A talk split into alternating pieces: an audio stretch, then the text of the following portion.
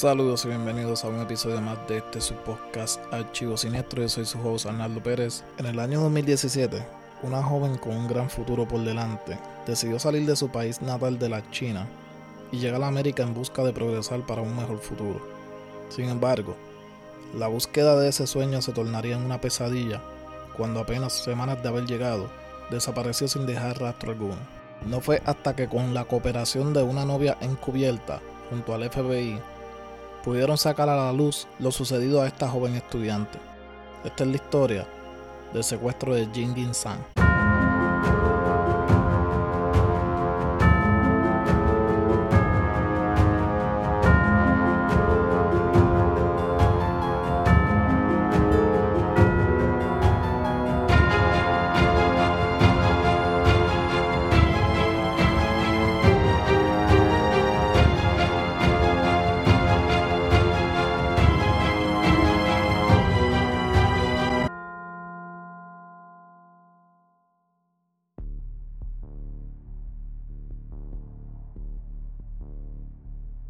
Jingin San nació el 21 de diciembre del año 1990 en la provincia de Nanping, en China, hija de Gao San y Lai Fengyan, y hermana mayor de Zhengyang. Desde su temprana edad tenía ambiciones de convertirse en una maestra en su país natal de China, y en su tiempo libre le encantaba cantar y de hecho formaba parte de una banda musical en la cual era la cantante principal. Y para el año 2013 Sang se graduó de la prestigiosa Universidad Sun Yat-sen como una de las mejores estudiantes y para el año 2016 se graduó de su maestría de la Universidad de Pekín y luego Sang decidió irse a los Estados Unidos para retomar sus estudios en la Universidad de Illinois, ubicada en el condado de Champaign. En abril del 2017, Sang hizo su llegada a los Estados Unidos para llevar una investigación sobre la fotosíntesis y la productividad de agricultura esto dentro del Departamento de Recursos Naturales y Ciencia Ambiental de la Universidad de Illinois. No fue hasta ese 9 de junio del año 2017, un viernes normal en la vida universitaria, que Sam le comentó a su compañero de laboratorio que tenía una cita a eso de las 1 y 30 de la tarde, en la cual iba a firmar un alquiler de un apartamento. Le comentó que regresaría a la universidad dentro de dos horas, durante el día entero estuvo enviando mensajes con el manejador de los apartamentos sobre su cita. Uno de estos textos enviados por Sam al manejador de los apartamentos fue a las 1 y 39 de la tarde, en la que le decía que llegaría un poco tarde a la cita, que aproximadamente estaría llegando a eso de las 2 y 10 de la tarde. Ya a las 2 y 38 de la tarde, la persona a cargo de los apartamentos le envió un mensaje de texto a Sam de que seguía esperando por ella, pero Sam nunca respondió ni tampoco llegó a su cita. Cerca de las 4 de la tarde, su jefa y compañera de laboratorio comenzó a preocuparse, ya que no era normal en Sam llegar tarde a su trabajo y mucho menos sin reportarse. Que Sam siempre había sido una empleada muy responsable con su trabajo y que esto no era digno de ella. Durante el resto de la tarde no tuvieron ningún contacto con la joven Sam. Así que ya eso de las 9 y 24 de la noche, llenos de preocupación por la joven, Decidieron ir al departamento de la policía donde la reportaron como desaparecida. Al día siguiente, 10 de junio, los investigadores dieron una visita al apartamento de Sam, el cual encontraba en condiciones normales. Así que las primeras movidas luego de esto fue verificar las cámaras de seguridad tanto de las calles cerca de la universidad como de las cámaras instaladas en los autobuses públicos.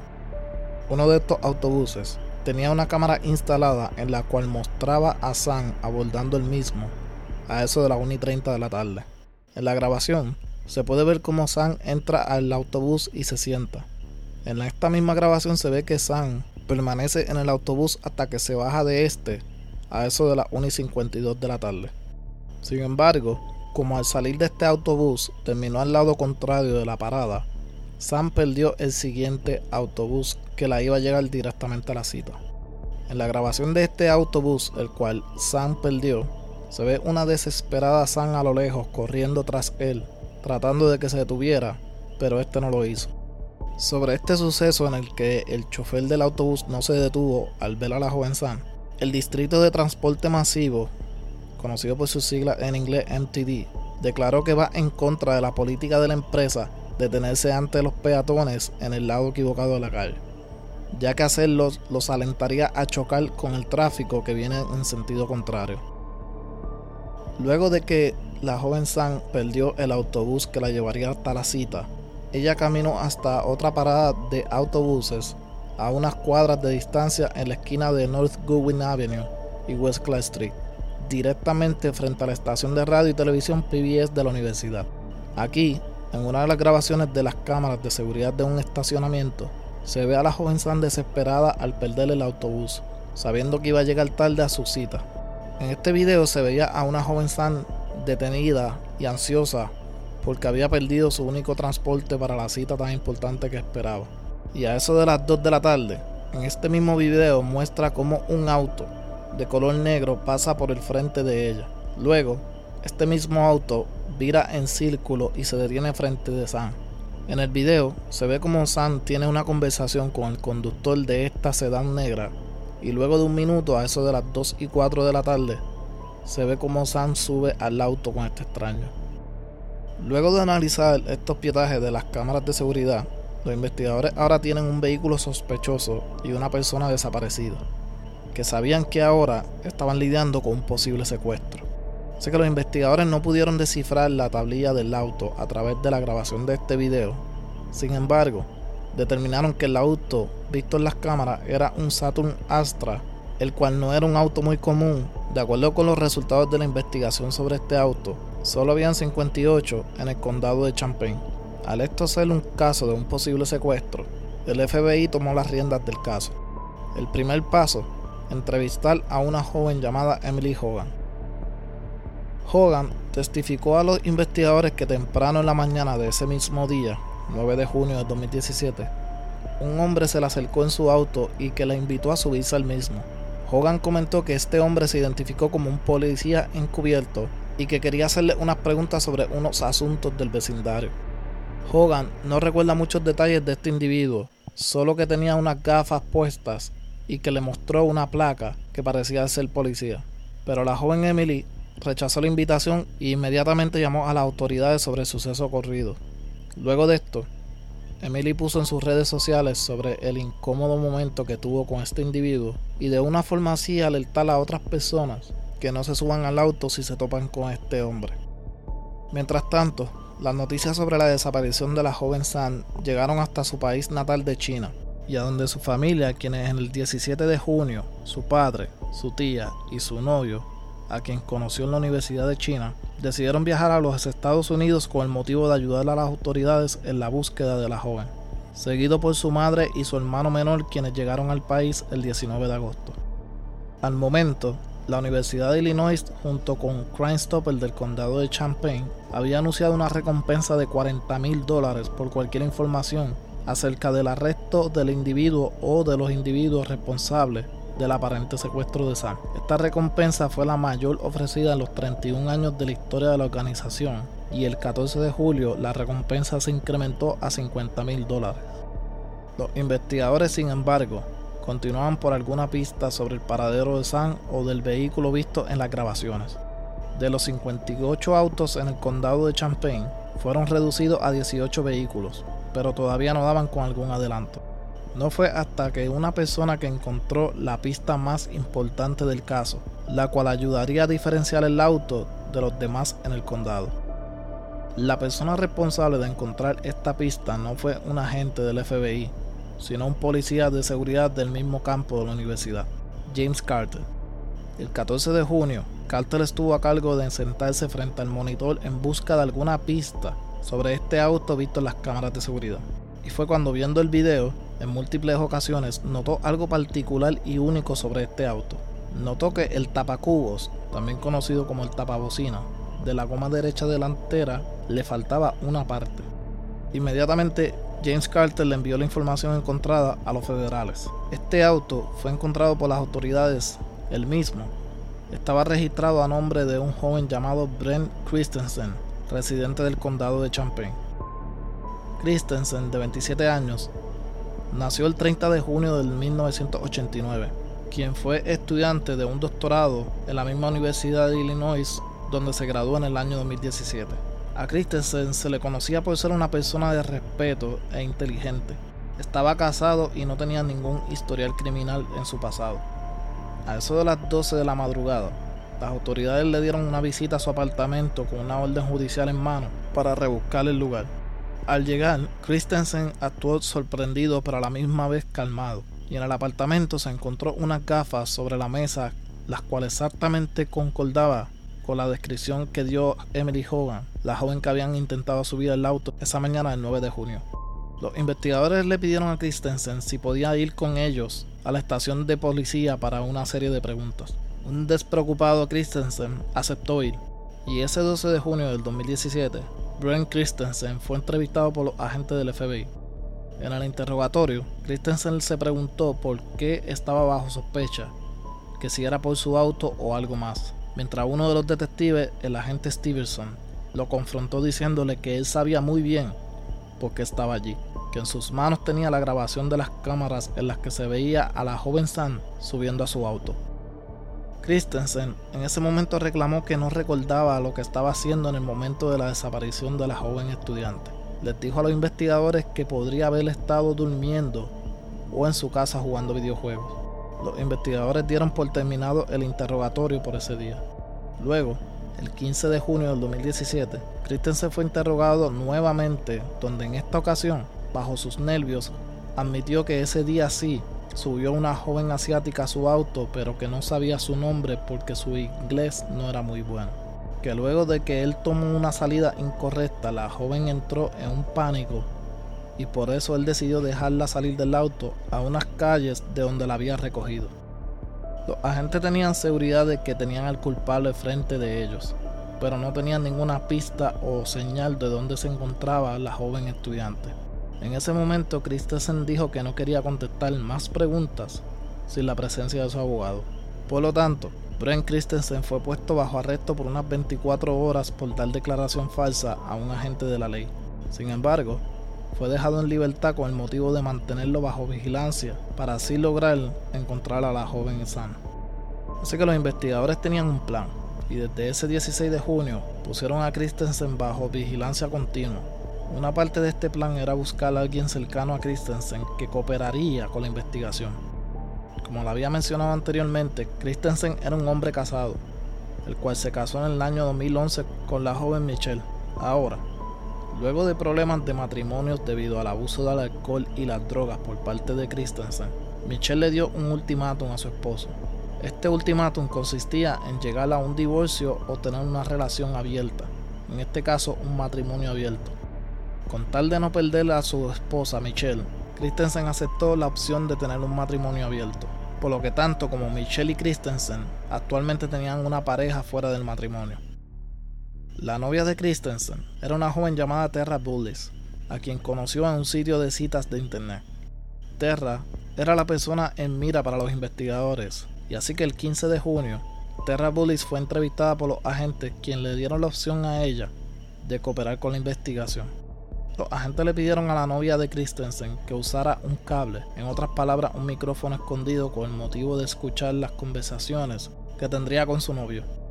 Terra Bullis dijo que quería ayudar y cooperar pensando que esto ayudaría a su novio Christensen si fuese el caso de que él no cometió ese crimen. Así que Terra Bullis decidió ser la novia encubierta para grabar futuras conversaciones con Brent Christensen. En los primeros intentos de grabar las conversaciones, no escucharon nada fuera de lo normal, y en una de estas grabaciones, mientras hablaba con su novia Terra Bullis, Christensen le decía que quería cooperar con las autoridades y ayudar a encontrar a la joven Sam. No fue hasta el 29 de junio del 2017 que en la mañana de ese día, Christensen le envió un mensaje a su novia de que quería ir a la caminata conmemorativa que había en nombre de la joven desaparecida, Sam. En esa mañana, Brent Christensen llegó a la caminata junto a su novia. En el video de este evento se ve claramente a ambos siendo parte de esta caminata en nombre de la joven desaparecida. Sin embargo, esa mañana Christensen estaba teniendo un comportamiento errático durante la misma caminata estuvo tomando alcohol y de momento, mientras el micrófono de Terra Bullis captaba todas las conversaciones, Brent Christensen comenzó a soltar información que todos los agentes estaban esperando. Mientras estaban caminando, en la grabación se escucha a Christensen decirle a su novia, y cito, Todos están aquí por mí, y también vamos para el concierto benéfico porque también es por mí. Cierro cito. En este concierto, el cual Christensen mencionó, el novio de Sam cantó una canción, canción que le había escrito a su novia antes de que ella partiera de China a los Estados Unidos. Al finalizar la canción, la audiencia se levantó aplaudiendo excepto una persona, Brent Christensen quien aplaudía lentamente mientras permanecía sentado.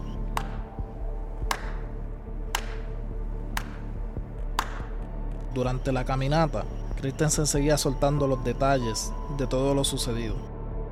Este le decía a su novia, y cito, Nadie sabe lo que pasó más que yo. Su familia nunca la encontrarán porque nadie sabe dónde está. Cierro cita. Para los investigadores esto ya era prueba suficiente de que Brent Christensen era el culpable de la desaparición de Jin San. Y el 30 de junio del año 2017, Brent Christensen fue puesto bajo arresto por un cargo de secuestro resultando en una muerte y dos cargos por mentir a los federales. Christensen se declaraba inocente ante su familia. La defensa del joven Christensen le hizo la entrega a la fiscalía de, sobre unos videos en los que se veía a Christensen buscando asesoramiento mientras estuvo en la Universidad de Illinois. El motivo de este asesoramiento era buscar ayuda para salvar su matrimonio con Michelle. En el video se ve como la consejera interna le preguntaba qué lo trajo a él hasta allí, y Brent contestó que era su abuso al alcohol y a las drogas. También le dijo a la consejera que llevaba batallando este vicio por años y que sufría de depresión desde que era un adolescente.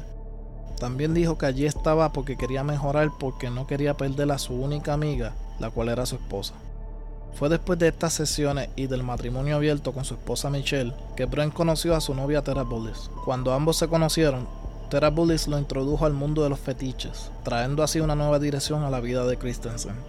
Por lo tanto, el informe del FBI sobre las investigaciones del celular y la computadora de Christensen señaló que en abril de ese mismo año 2017, antes del presunto secuestro, Christopher utilizó su teléfono celular para acceder al sitio web de fetiches sexuales llamado FetLife. En este tipo de comunidad, individuos con varios fetiches se reúnen para hablar de los mismos. Brent estaba en uno específico llamado Abduction 101, en español Secuestro 101. En este sitio, Brent mantuvo una conversación con una mujer sobre un secuestro consensual, en la que él le decía a ella que la pondría dentro de una bolsa, ponerle cinta adhesiva en su boca y subirle al asiento trasero de su auto. Lo que para muchos de este tipo de personas que estaban siendo parte de esta página web eran simplemente fantasías, para Brent no lo era, ya que él mismo llegó a hacer una compra con objetos para un secuestro, incluyendo la bolsa que le había mencionado a la mujer, la cual metería dentro de esta. Sin embargo, Christensen seguía manteniendo su inocencia, y no fue hasta el día del juicio que la familia de la joven desaparecida tuvo que escuchar los horribles audios que ningún padre o familiar quisiera escuchar. En juicio, con audífonos puestos, fueron puestos los audios de las conversaciones que tuvo Brent Christensen con su novia ese día de la caminata. En estas grabaciones no solo se escuchó a Christensen hablando de lo antes mencionado, sino de muchos más detalles de lo que pasó con la joven Sam. En el audio, Brent decía que quería hablar de esto hace mucho tiempo, le decía a su novia Terra Señaló y cito, traté de ahorcarla, no moría, era increíble, era sobrenatural. Así que la cargué hacia mi bañera, busqué un bate de béisbol y la golpeé en la cabeza lo más fuerte que pude hasta que le rajé la misma. Y al final la decapité. Cierro cita. Todo esto, Christensen lo decía mientras se reía. Como si no fuera suficiente, Christensen sembró el terror en todos cuando dijo las grabaciones, y cito, Esta es mi víctima número 13. He estado haciendo esto desde los 19 años. La última persona que consideraría a mi nivel es Ted Bundy.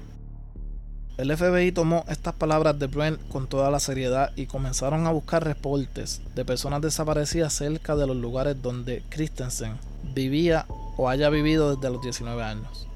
Sin embargo, para fortuna de todos no encontraron ninguna otra víctima.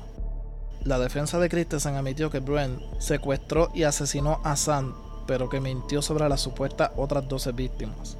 Que si mintió sobre eso, tampoco se le podía creer lo que dijo en las grabaciones. Sin embargo, la evidencia concordaba con todo lo dicho. En el apartamento de Christensen se encontró olbate con la sangre que le pertenecía a la joven Sam, como también rastros de ADN de la joven encontrado en la alfombra de que Brent intentó limpiar. También en juicio se mostró video de la tienda Walmart en la que se veía Christensen comprando una gran cantidad de productos de limpieza. El 24 de junio del 2019, en menos de dos horas, el jurado deliberó su veredicto y Brett Christensen fue declarado culpable de un cargo de secuestro con resultado en muerte y dos cargos por hacer declaraciones falsas a los agentes del FBI. Sin embargo, durante las deliberaciones sobre la sentencia, el jurado no pudo acordar de manera unánime condenar a Christensen a muerte. Como resultado de esto, fue condenado a cadena perpetua sin posibilidad de libertad condicional el 18 de julio del 2019. Brent Christensen pasaría el resto de su vida en prisión. Sin embargo, todavía quedaba la pregunta más importante, ¿dónde estaban los restos de la joven estudiante? Después del juicio, los fiscales revelaron información sobre los restos de Sam, que Christensen divulgó a través de su abogado en noviembre de 2018 en virtud de un acuerdo de inmunidad. De acuerdo con la información dada por Christensen a sus abogados, el día después de asesinar a la joven, Christensen afirmó que puso el cuerpo desmembrado de Sam en tres bolsas de basura separadas, las cuales luego arrojó en un contenedor de basura fuera de su apartamento. Que luego de tres días, el contenedor de basura fue vaciado y el contenido llevado a un vertedero privado en el condado de Vermilion, compactado al menos dos veces, esparcido en una área de 50 metros de ancho y posteriormente enterrado bajo 9 metros de basura. La recuperación de los restos de la joven sería difícil y la búsqueda de sus restos no han comenzado, pues para el tiempo que esta información fue recibida, ya habían pasado 18 meses del asesinato. Otro detalle importante sobre este caso, y es que 11 semanas antes del asesinato de la joven, Brent Christensen había ido al asesoramiento y una de las preguntas del cuestionario que se llena en la visita, había una pregunta en específica la cual decía que si había tenido pensamientos suicidas a lo que Christensen marcó un sí en esta pregunta. Dos meses antes del asesinato, Christensen ya formaba parte de un foro de asesinos en serie. La consejera marcó este tipo de comportamiento y se lo asignó a dos especialistas para que hicieran más citas de seguimiento para Christensen, pero él nunca apareció en estas, lo que deja la pregunta al aire si este asesinato pudo haber sido evitado.